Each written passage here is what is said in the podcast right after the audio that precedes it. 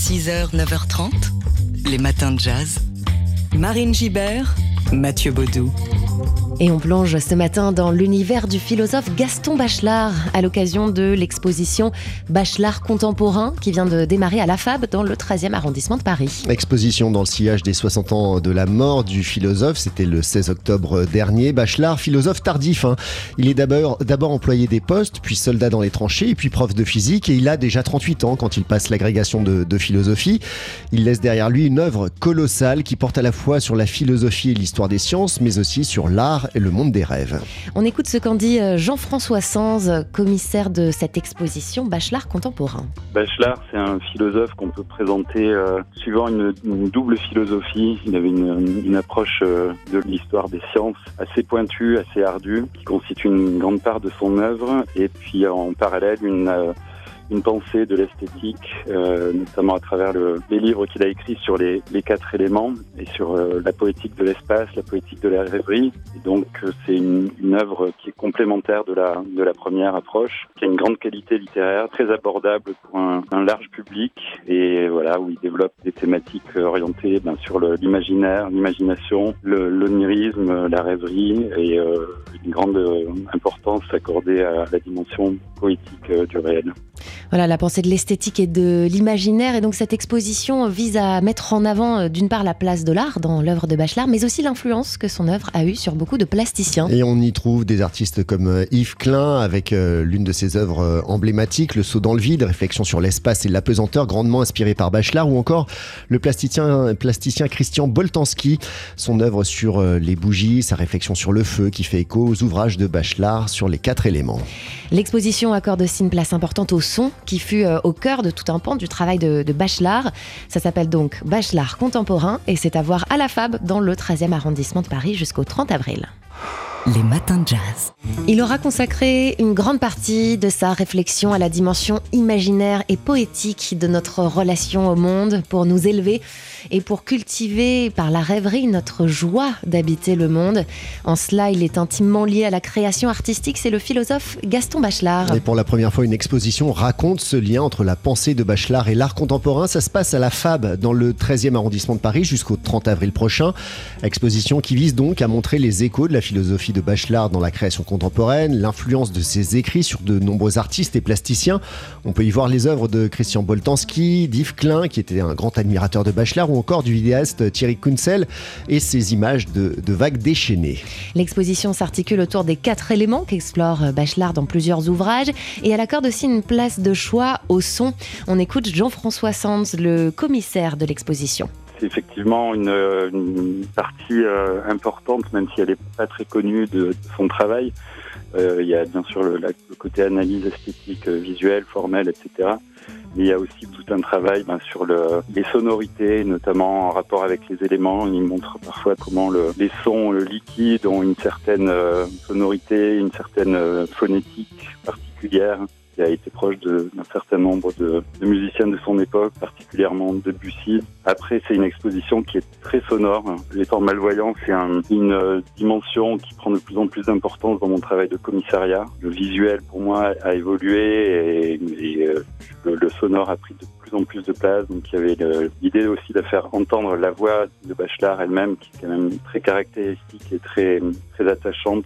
On a fait un mix dans, l'exposition où on peut entendre des petits extraits de, des causeries de Bachelard euh, mixées avec de la musique euh, drone, ambiante avec pas mal de bruit d'éléments, euh, feu qui crépite, de l'eau qui coule ou ce genre de choses. Euh, donc voilà, c'est vrai qu'il y a tout un, travail sur le son. Je ne sais pas s'il aimait particulièrement le jazz, mais ça, serait intéressant de, creuser la question. Et justement, pour approfondir cette question, à noter toujours dans le cadre de cette exposition, une table ronde et une soirée musicale prévue à la Maison de la Poésie le 8 mars prochain autour de Bachelard et le son et de Bachelard et la musique. Bachelard contemporain, l'exposition est à voir à la FAB dans le 13e arrondissement de Paris et c'est jusqu'au 30 avril. Les matins de jazz. Les matins de jazz. De l'œil à l'oreille. Et c'est le moment d'accueillir Fabien Simode, le rédacteur en chef du magazine d'art L'œil. Bonjour Fabien. Bonjour. Vous nous parlez ce matin du gribouillage. Scarabocchio en italien, Ah, comme le vous fameux. Voilà, le gribouillage. Vous savez, c'est le terme euh, pour désigner un dessin confus, sans forme précise ni signification. Un tracé illisible qui serait à mi-chemin entre un dessin maladroit et une écriture euh, peu, peu déchiffrable. C'est ainsi que l'on appelle les créations spontanées des enfants, à l'âge où les petits n'ont pas encore appris à dessiner. On dit qu'ils gribouillent, un mot qui porte une connotation hein, négative. hein. Souvenons-nous que gribouille, eh ben, ce fut d'abord un personnage naïf de la littérature populaire qui se jetait bêtement dans l'eau pour se protéger de la pluie. Et oui, en réalité, le gribouillage n'est pas réservé aux enfants. Les adultes eux-mêmes gribouillent. Par exemple, Marine, lorsque vous êtes en ligne et que vous griffonnez machinalement sur un morceau de papier les fameux dessins de téléphone. Car le gribouillage couvre un champ plus vaste et plus complexe que le seul dessin enfantin. D'ailleurs, la langue anglaise possède plusieurs mots. Par exemple, scribble, réservé au gribouillis gestuel non figuratif, ou doodle, qui englobe ces petits croquis automatiques que l'on fait inconsciemment lorsque notre esprit est occupé et qui font le beurre des graphologues. Moi, je fais beaucoup de cœurs et de petites étoiles. Voilà.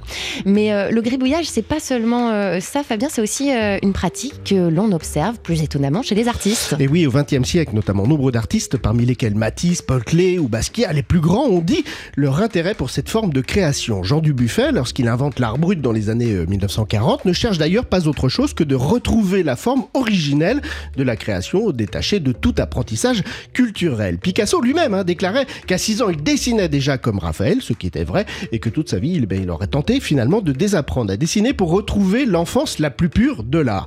Ce qui est récent, en revanche, c'est le regard que les historiens de l'art portent sur le gribouillage, car on retrouve la trace de gribouillis sur des murs, des fresques et même des mosaïques depuis l'Antiquité, ce qu'on n'y ait jamais vraiment pardon, porté attention.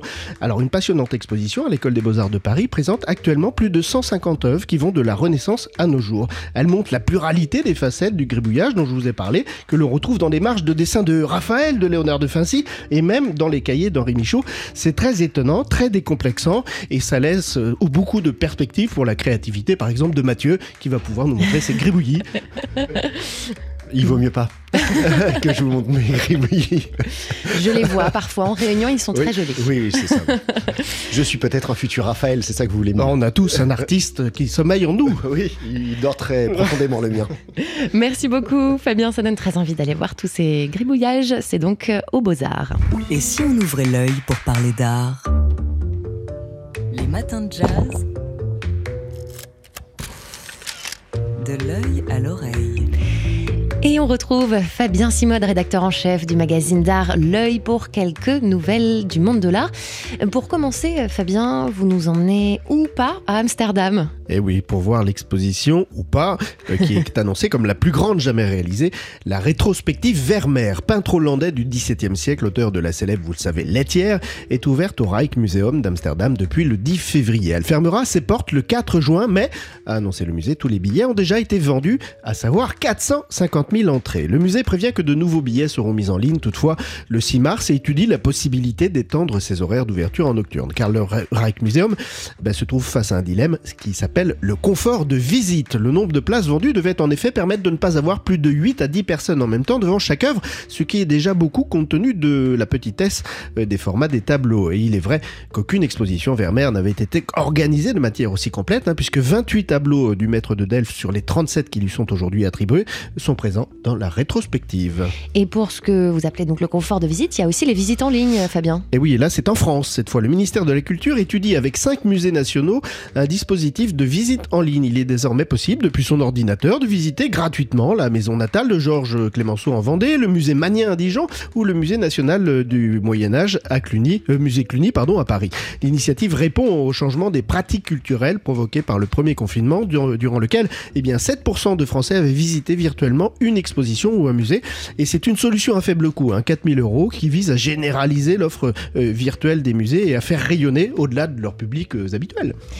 Et puis, euh, Fabien, euh, vous nous gâtez ce matin dans les matins de jazz parce que vous êtes venu avec des fleurs. Oui, un gros bouquet de fleurs, puisque c'est une exposition pleine de fleurs. C'est au MAMAC, le musée d'art contemporain de Nice. Son titre, Devenir fleur.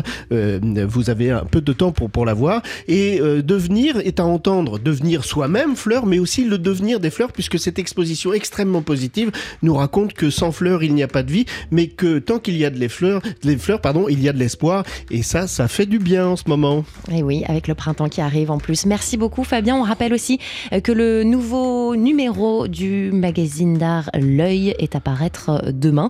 Et c'est un gros plan sur euh, les 50 artistes qui font la nouvelle scène française. Et si on ouvrait l'œil pour parler d'art?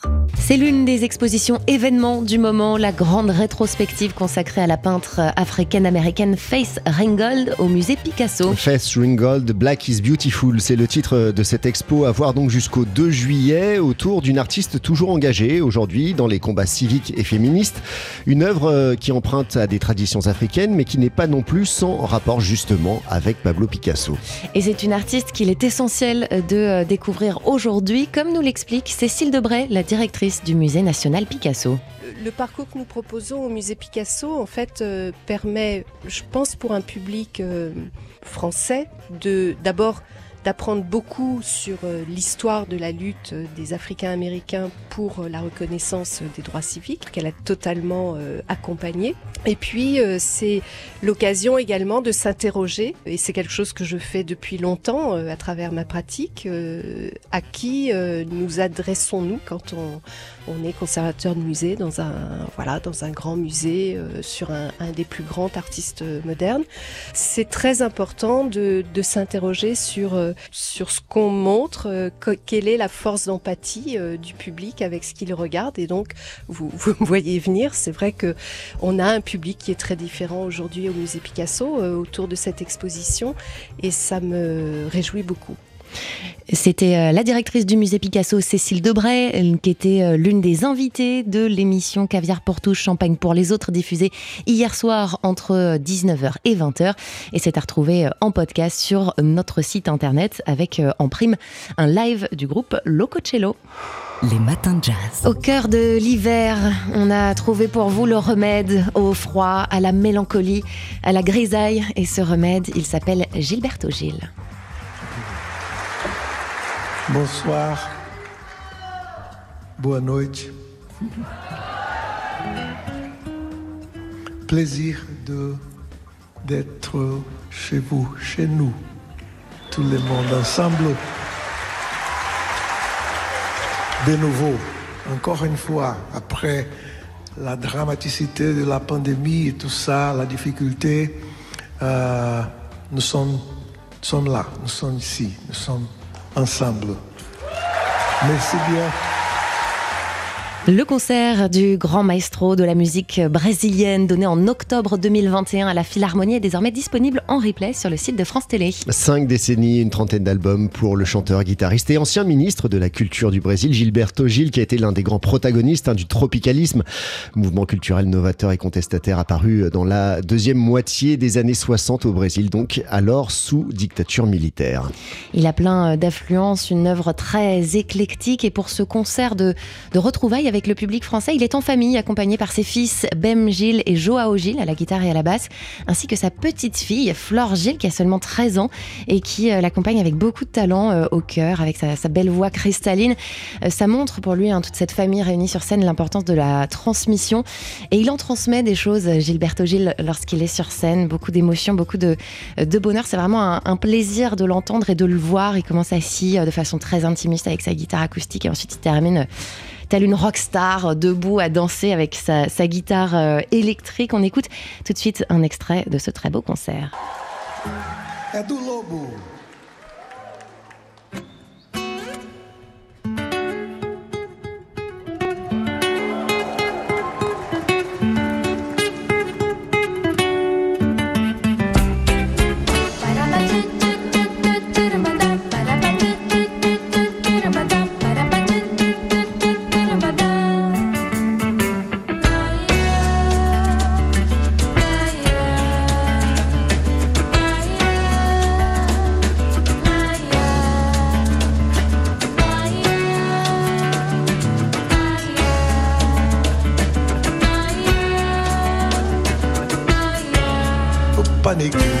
Estrada, opa, pra lá e pra cá. Ixi, que coisa mais linda. Opa, neguinho começa a andar. Opa, neguinho na estrada, upa pra lá e pra cá. Diz que coisa mais linda, upa, amiguinho começando a andar, começando a andar, começando a andar.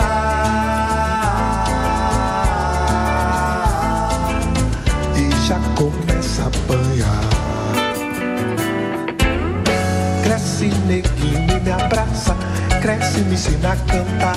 Eu vim de tanta desgraça, mas muito te posso ensinar.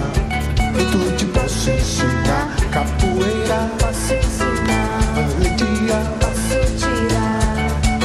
Posso emprestar. A liberdade só posso esperar.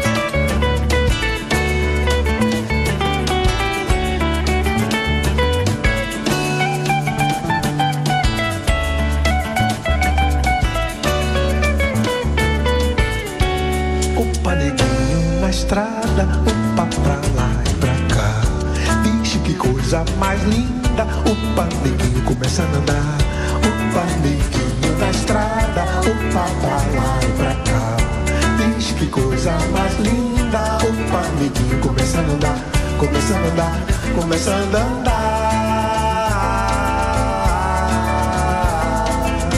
E já começa a apanhar. Cresce neguinho me abraça, cresce me ensina a cantar. Eu vim de tanta desgraça, mas muito te posso ensinar. Muito te posso ensinar. Capoeira, ziquezira, valentia. Liberdade só posso esperar.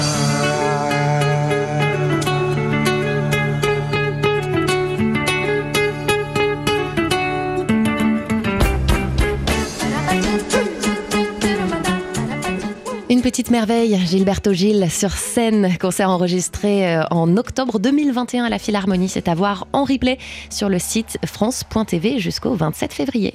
Les matins de jazz.